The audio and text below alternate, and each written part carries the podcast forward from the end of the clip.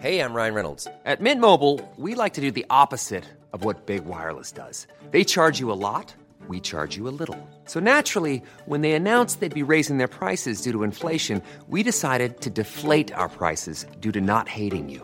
That's right. We're cutting the price of Mint Unlimited from $30 a month to just $15 a month. Give it a try at mintmobile.com slash switch. $45 upfront for three months plus taxes and fees. Promo rate for new customers for limited time. Unlimited more than 40 gigabytes per month. Slows. Full terms at mintmobile.com. Noticias del Heraldo de México.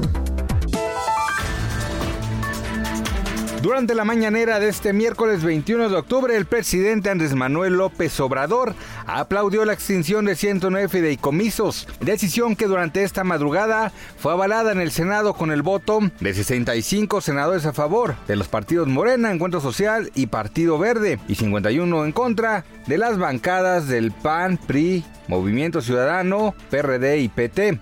El presidente indicó que los fideicomisos eran estructuras neoliberales con las que se hacían malos manejos del dinero público, pues los beneficiarios no recibían dinero mismo que se quedaba en manos de quienes lo operaban.